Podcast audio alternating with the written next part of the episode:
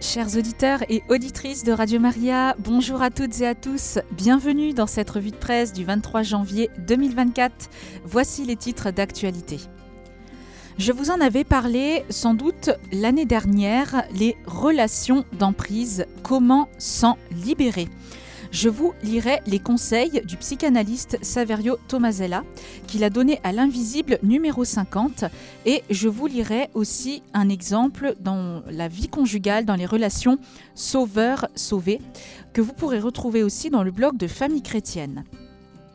Je vous lirai ensuite le communiqué d'Alliance Vita sur le, le, retour de la marche pour la vie qui s'est tenu ce dimanche, histoire que nous soyons tous informés des enjeux de cette grande marche.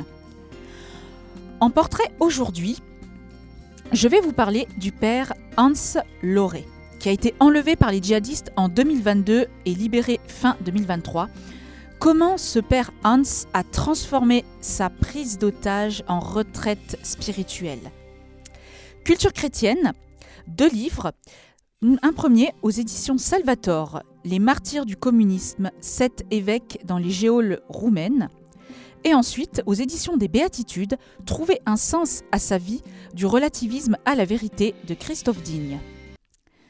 Nous commençons cette revue de presse avec la grande question des relations d'emprise. Alors l'article que je vais vous lire, je vous l'avais déjà partagé dans une revue de presse de l'année dernière. Et je me rends compte que ce sujet est toujours d'actualité, quelles que soient nos situations de vie. Je vais vous lire donc les conseils du psychanalyste Saverio Tomasella, donnés à l'invisible numéro 50. L'emprise peut se retrouver dans les relations familiales, amicales, professionnelles ou amoureuses. Comment prendre conscience qu'un lien est devenu une prison et comment en sortir? Une situation d'emprise est une voie sans issue, une impasse psychique et relationnelle. Tant qu'elle n'est pas démasquée, l'emprise est une histoire sans fin.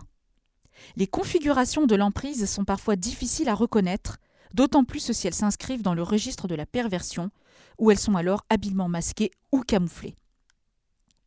Puis, si elles sont pointées du doigt, leurs auteurs les nieront ou les justifieront de façon parfois très raffinée.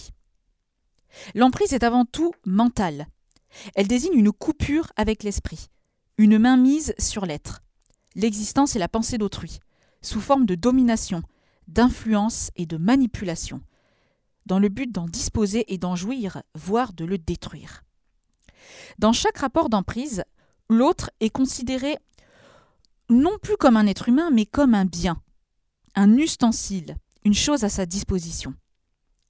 Ce seuil franchi du respect vers l'abus, tout bascule dans une forme déshumanisée de lien avec l'autre qui risque tôt ou tard de virer à la ligature, avec toutes les maltraitances qu'elle prétendra justifier pour mieux les faire subir à l'autre en les lui imposant.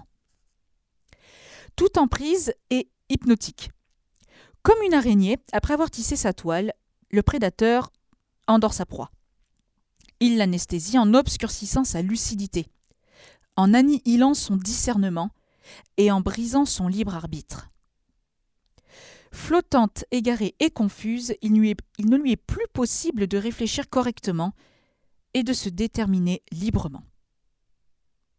L'emprise sur autrui correspond à un parasitage pernicieux, une forme de vampirisme invisible qui prive l'autre de son énergie, de sa vitalité et de sa pensée personnelle. L'établissement d'une domination sur autrui s'accompagne d'un contrôle de l'espace psychique autant que de l'espace physique. Fondamentalement, l'emprise est une main basse sur l'esprit. Médusé, le prisonnier devient dépendant de son géolier, pouvant en venir à croire qu'il lui doit la vie ou que la vie est impossible sans lui. La plupart des emprises sont invisibles, au moins pendant un temps assez long. L'influence qui enferme l'autre est mise en place très progressivement de façon insidieuse. Elle est d'autant plus facile à exercer qu'elle concerne des personnes imaginairement considérées comme inférieures, ou réellement en situation de faiblesse, enfant ou vieillard. Aussi, la famille est très souvent le premier lieu de l'emprise. L'enfant est dépendant de ses parents pour subsister, mais de façon plus subtile aussi pour entrer dans le monde, s'y conduire et le comprendre. Il va très facilement croire tout ce qu'affirment ses parents, sur eux-mêmes, sur les autres, sur lui, sur la vie, sur le monde, sur l'amour, etc.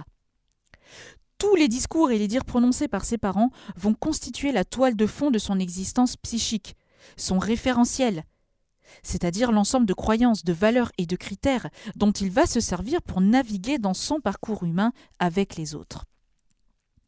Si les intentions des parents sont respectueuses de la liberté de l'enfant, il s'épanouira dans un climat symbolique favorable à son autonomie et à son indépendance. Sinon, il s'inscrira d'une façon qui lui est particulière dans un schéma de subordination à autrui et surtout aux figures d'autorité, qui marquera toutes ses relations à venir, surtout celles plus ou moins teintées d'affectivité, qui sont les relations plus impliquantes pour tout être humain. Alors s'il est tellement difficile de se dégager d'une relation toxique, c'est que l'emprisonneur se débrouille pour faire croire à sa victime qu'elle ne pourra pas s'en sortir sans lui, ou même qu'elle ne pourra pas vivre sans lui. Aussi l'emprise a-t-elle très souvent des liens avec nos fragilités face à la dépendance. Ainsi, vivre suppose d'accepter les risques de la solitude, du manque et de la finitude. Nous ne pouvons aimer réellement que si nous acceptons de sortir des jeux d'emprise et des enjeux de pouvoir. Alors il devient possible de vivre libre. L'emprise n'est pas une fatalité. Il est possible d'en sortir, quelle que soit sa forme, quel que soit le temps qu'elle dure. Tout peut prendre fin, même l'aliénation la plus installée. Par ailleurs, les témoignages montrent que si beaucoup de personnes font l'expérience pénible de l'emprise, elle peut aussi être l'occasion d'une meilleure connaissance de soi, d'une plus grande affirmation et d'une grande progression vers plus de liberté. Alors, il y a six clés pour comprendre l'emprise et en sortir. Alors d'abord, en famille. Oui, la famille est le creuset de l'emprise, le lieu où elle naît et grandit, devenant pour l'enfant le référentiel qui va façonner son existence, nous venons d'en parler. Un ensemble de repères, de valeurs et d'expériences qui semble être pour lui la normalité. Sa normalité est celle de son entourage, à tel point que lorsqu'il essaie d'échapper à la surveillance du système qui lui demande son obéissance, il sera facilement accusé d'être anormal, voire malade, ou d'avoir des problèmes. Ensuite, il y a deux parents. Un enfant est rarement sous l'emprise d'un seul de ses parents. Lorsque l'autre parent ne participe pas activement, il laisse faire et devient complice. Il y a ensuite, en troisième clé, l'idéalisation, qui est un ciment dans de très nombreuses formes d'emprise. Elle permet de se faire croire à soi-même que la relation est belle, bonne, féconde, alors qu'elle est bien décevante. La quatrième clé, c'est l'influence. La mise sous influence génère une idéalisation forcée de la part de la personne dominée envers la personne dominante. Il y a ensuite le fusible. L'enfant exprime ce qui est nié par ses proches. Il est considéré comme le maillon faible du groupe alors qu'il joue en fait le rôle de fusible. Et enfin, pour comprendre l'emprise, c'est l'autodestruction. Le propre de l'emprise est de pousser l'autre à se détruire lui-même. L'agressivité légitime de la révolte est alors retournée contre soi. Donc ce sont six clés pour comprendre l'emprise, vite la diagnostiquer et en sortir. C'était les conseils du psychanalyste Saverio Tomasella pour se libérer des relations d'emprise. Et pour continuer sur ce sujet, je vais vous lire un très court article de Sophie Lutz qui est en ligne sur le blog de Famille chrétienne, donc à savoir la relation sauveur-sauvé dans le couple. Il est des cas où un déséquilibre fort peut empoisonner la vie conjugale et la rendre toxique. Si certains tombent amoureux lorsqu'ils ressentent qu'ils sont utiles à l'autre. Ainsi, Simon a entamé une relation avec Juliette, qui sortait d'une histoire d'amour douloureuse et qui en même temps voulait changer de boulot. Simon, avec son grand cœur et son côté Saint-Bernard, l'a écouté longuement, lui prodiguant attention et conseil. Il ressentait positivement l'admiration de Juliette, qui le mettait sur un piédestal et lui ouvrait progressivement son cœur.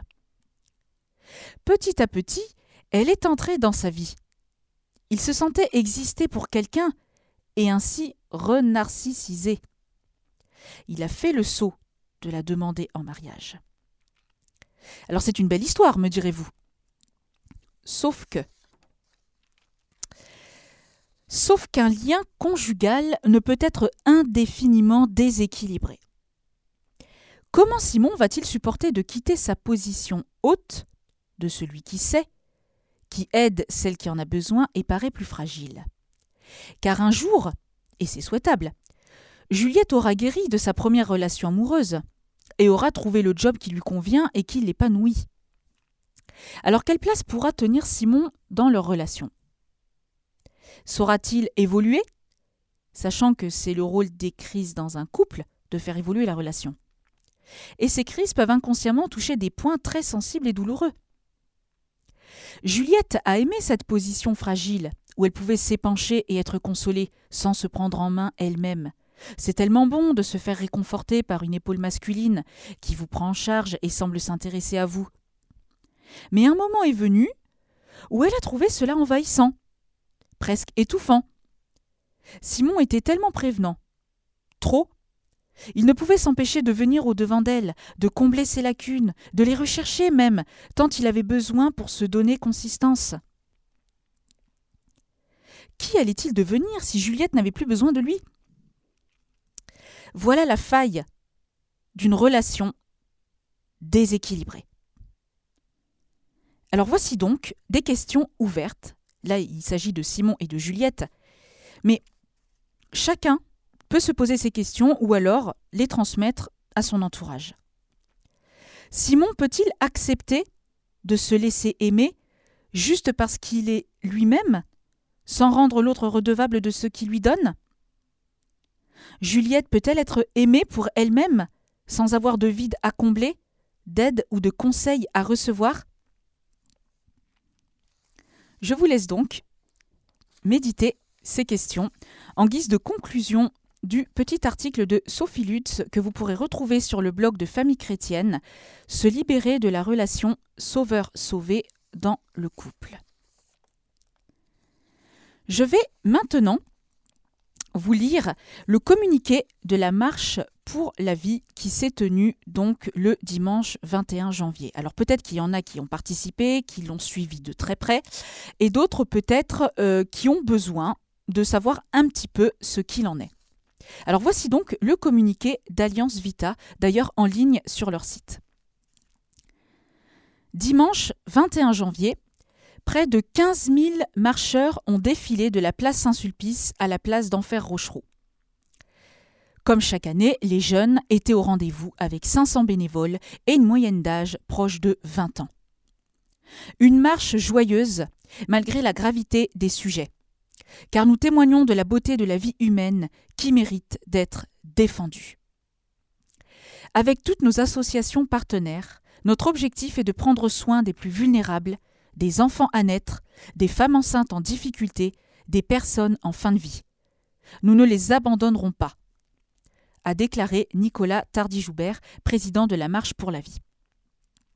Face au projet de constitutionnalisation de l'avortement qui sera débattu à l'Assemblée nationale demain, nous avons rappelé euh, dimanche l'urgence de protéger la vie de l'enfant à naître et de mettre en place des mesures de prévention et une vraie politique familiale. Notre slogan IVG égale cœur brisé, inscrit sur les pancartes, rappelait également que l'avortement est un acte qui fait souffrir les femmes qui le pratiquent et que nous devons leur proposer d'autres solutions. Accompagner vers la mort, pas la donner. Soigner n'est pas tuer. Nous nous sommes également opposés au projet de, légaliser l'euthanasie ou le suicide assisté accompagner la mort plutôt que la provoquer, éliminer les souffrances plutôt qu'éliminer le souffrant. Là est notre vraie vocation, affirmait le docteur Geneviève Bourgeois, médecin gériatre et porte-parole de la Marche pour la vie. Ne désespérez pas, engagez-vous. Engagez-vous à l'année auprès des structures qui aident les femmes enceintes. Engagez-vous auprès des personnes âgées. Engagez-vous quotidiennement au service du bien commun afin de montrer au monde entier que, oui, administrer la mort ne sera jamais la bonne solution. Ne repartez pas sans vous dire qu'il faut continuer, car à quoi servirait la marche pour la vie si vous vous arrêtiez là? C'est grâce à vous, grâce à votre exemple, votre cohérence de vie, grâce à votre douceur et à votre fermeté, que nos concitoyens retrouveront le sens du respect de la vie. C'est sur ces mots que s'est clôturée notre manifestation, qui fut suivie d'un concert pour célébrer la beauté de la vie et encourager ceux qui la défendent. C'était le communiqué de la Marche pour la vie, édité par Alliance Vita et que vous pourrez retrouver en ligne sur leur site. Nous allons maintenant à la rencontre du père Hans Loré, missionnaire d'Afrique qui a été libéré en novembre 2023. Il avait été enlevé à Bamako par un groupe armé puis retenu en otage par un groupe de soutien lié à Al-Qaïda.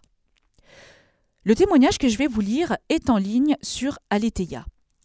Le père Hans donc fut otage des djihadistes, mais il a transformé sa captivité en retraite spirituelle. Alors comment a-t-il fait?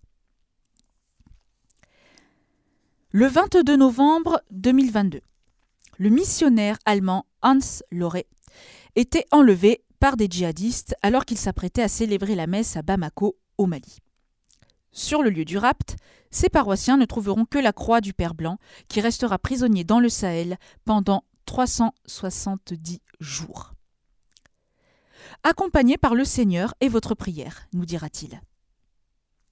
Une voiture est arrivée. Je me suis dit que c'était un peu tôt pour la messe. Un homme est sorti et m'a dit Mon père, vous êtes en état d'arrestation. Il est 7h30, jour de la fête du Christ roi, quand le père Hans se fait enlever. On le menotte, lui met une cagoule sur la tête et le charge à l'arrière d'une voiture. Un ravisseur lui déclare N'ayez pas peur, nous on ne va rien vous faire, on est des bons, on vient d'Al-Qaïda. Après des heures de route, on le débarrasse de toutes ses affaires, notamment des habits et du matériel liturgique, de sa Bible et de son chapelet. Tout lui est enlevé. Ils ont tout brûlé, nous dit le père Hans, mais ils ne peuvent pas prendre ma foi. Quand j'ai été enlevé, je me suis dit que je commençais mon temps sabbatique. Plus de rendez-vous, plus de travaux, plus de conférences organisées, pas de stress. Et beaucoup de temps pour prier. Il sait que les prêtres otages sont généralement enlevés pendant quatre ans avant d'être libérés et n'envisagent alors pas sa libération au bout d'un an. Il pense aussi à sa lecture des travaux du psychiatre autrichien Viktor Frank sur les prisonniers du camp d'Auschwitz, dans lequel le professeur explique que les survivants ont haï ou qui se sont résignés, mais ceux qui ont donné un sens à ce non-sens. Il décide alors de remettre le jour de sa libération à Dieu. Prenant comme horizon cette parole de la Genèse prononcée par Joseph en secourant ses frères. Vous aviez médité de me faire du mal, Dieu l'a changé en bien. Le père Laure n'a plus de Bible, mais il a la chance d'en connaître de nombreux extraits par cœur pour l'accompagner dans son épreuve. Alors qu'on l'emmène dans un camp de brousse du Sahel, le missionnaire apprend qu'il a été enlevé en raison de la présence de militaires allemands qui aident l'armée malienne à Garo. Quelques jours plus tard, on l'emmène dans un autre camp, où vivent d'autres djihadistes, très religieux, qui tentent de le convertir en lui expliquant vouloir construire une société respectant la charia. On lui donne à manger suffisamment, notamment du pain, dont il prend soin de conserver un morceau pour la messe, et une radio avec laquelle il peut écouter les stations locales, mais aussi souvent les émissions anglophones et francophones de Radio Vatican. Il raconte avoir pu ainsi entendre la messe du pape François au Vatican le jour de Noël. Il pourra aussi suivre tous les grands événements catholiques de l'année, donc il faut savoir les de Lisbonne, le synode, mais son plus grand bonheur viendra quand il capte sur les ondes une radio malienne qui affirme que des musulmans et des chrétiens prient ensemble pour sa libération. Je ne me suis jamais senti plus missionnaire qu'à ce moment-là. À la fin du mois de décembre, on l'emmène dans le désert où il est confié à des Touaregs. Il souffre un peu du froid la nuit, malgré le don d'un manteau de cachemire par un de ses geôliers. Mais commence alors pour lui une vraie retraite de prière. Il passe 22 heures sur 24 allongé sous une bâche, et ne peut se dégourdir les jambes sur un parcours délimité par ses gardes. Plus tard, on l'emmène dans une région montagneuse. Il y retrouve d'autres otages. Pendant toute cette période, il est nourri, soigné, et peut se consacrer à prier entièrement. Sa journée type, tout d'abord une messe plus de deux heures. Cette célébration, il l'a commencée par l'invocation des saints du jour, ainsi que de trois saints qui l'ont accompagné pendant toute sa captivité. Sainte Joséphine Bakita, qui connut le rapt comme lui et parvint à accorder son pardon à ses ravisseurs. Ensuite, Saint Charles de Foucault, l'apôtre des Touaregs, et son saint patron, Saint Jean-Baptiste. Puis il continuait avec l'ordinaire avant de réciter de tête les évangiles, puis de prêcher. Je m'imaginais dans une des communautés de Bamako. Ensuite, il consacrait un temps d'intention de prière d'une demi-heure, confiant tout ce qu'il entendait à la radio, ainsi que pour ses frères maliens. De tête, il récitait ensuite l'offrande et la prière eucharistique. Il peut consacrer le pain qu'il garde pour cette occasion, et un vin imaginaire, ses geôliers lui refusant de lui en donner. À midi, le père Hans récitait le chapelet, puis dans l'après-midi consacrait deux heures à la méditation contemplative. Il a confié avoir prié en particulier pour que ceux qui sont dans l'angoisse, à cause de son enlèvement, reçoivent un peu de la sérénité qu'il avait trouvée dans sa captivité. Finalement, on lui annonce qu'il va être libéré, le 26 novembre 2023. Aujourd'hui, au repos en attente d'une nouvelle mission, le père Loré se dit heureux d'avoir pu revoir sa mère de 92 ans, qui était hospitalisée au moment de son rapt. Il remercie du fond du cœur tous ceux qui l'ont soutenu, en disant Ce que je suis maintenant, je le suis grâce à vos prières. C'était le témoignage du père Hans Loré, otage des djihadistes, libéré donc en novembre 2023. Vous pouvez retrouver son témoignage en ligne sur Aletheia. Nous passons maintenant à la culture chrétienne où je vais vous parler du premier livre donc paru aux éditions Salvator, Martyr du communisme, sept évêques dans les géoles roumaines. Alors ce livre est écrit par deux auteurs qui sont enseignantes à l'université de Bucarest, Francisca Et Monica Brostainu. Nous devons souffrir le cas échéant. Outrage, coups, menaces ou même prison et dénuement, car c'est ainsi que nous glorifions Jésus notre Dieu. C'est ainsi que nous lui prouvons un amour véritable. Au moment de l'écrasement brutal de toutes les élites spirituelles, intellectuelles et politiques de la Roumanie par les autorités communistes, l'Église gréco-catholique a témoigné jusqu'au bout par sa résistance à un ordre injuste. Comme le grain de blé tombé en terre qui meurt pour porter beaucoup de fruits, sept évêques ont refusé de laisser leur Église se transformer en jouet du pouvoir et sont morts entre 1950 et 1970. Pour eux, vivre dans la foi ne signifiait pas seulement accepter les souffrances qu'ils avaient à endurer, mais surtout rejoindre dans la joie le Christ en sa passion. Martyrs dans cette vie, ils sont devenus témoins de la béatitude. Je vous laisserai donc les découvrir. Donc, avec le livre de Francisca Balteacenu et Monica Brotastenu, donc Martyrs du communisme, sept évêques dans les géoles roumaines, paru aux éditions Salvator. Et le deuxième livre, pour cette culture chrétienne d'aujourd'hui, Trouver un sens à sa vie, du relativisme à la vérité de Christophe Digne, paru aux éditions des Béatitudes. La vérité, elle n'existe plus. Pourtant, notre société nous enjoint à donner du sens à notre vie.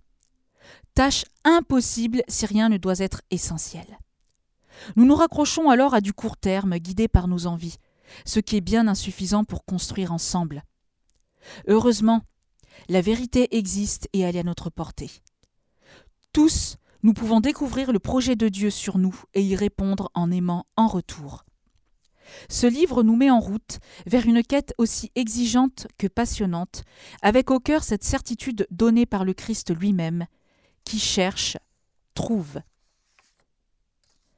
Trouver un sens à sa vie, du relativisme à la vérité de Christophe Digne aux éditions des Béatitudes. Nous passons maintenant à la conclusion de cette revue de presse. Je vous redonne les titres d'actualité dont il a été question dans cette revue de presse du 23 janvier 2024.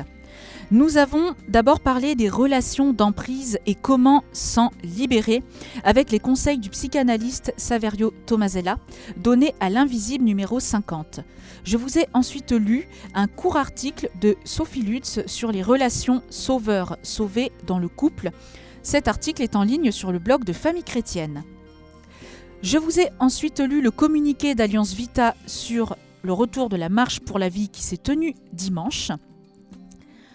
En portrait aujourd'hui, je vous ai lu les grandes lignes du témoignage du père Hans Loré, qui a été enlevé par les djihadistes en 2022 et libéré en novembre 2023. Il a transformé sa captivité en retraite spirituelle. Je vous laisse le redécouvrir sur le site Aletheia.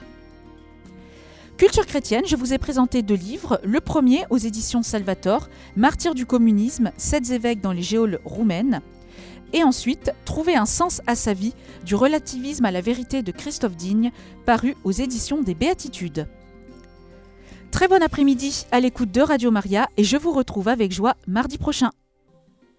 Chers auditeurs de Radio Maria, c'était la revue de presse que vous pourrez réécouter en podcast sur notre site internet www.radiomaria.fr.